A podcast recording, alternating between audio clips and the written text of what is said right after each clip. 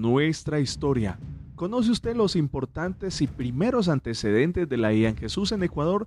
Pues vamos a relatar la historia de nuestra iglesia dividido en tres etapas o acontecimientos importantes. Primero, plantación inicial.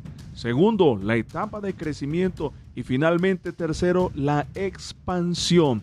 Conoce cómo de 180 congregaciones se ha logrado llegar a más de 1050 congregaciones estando en 20 países. Bienvenidos a nuestra historia.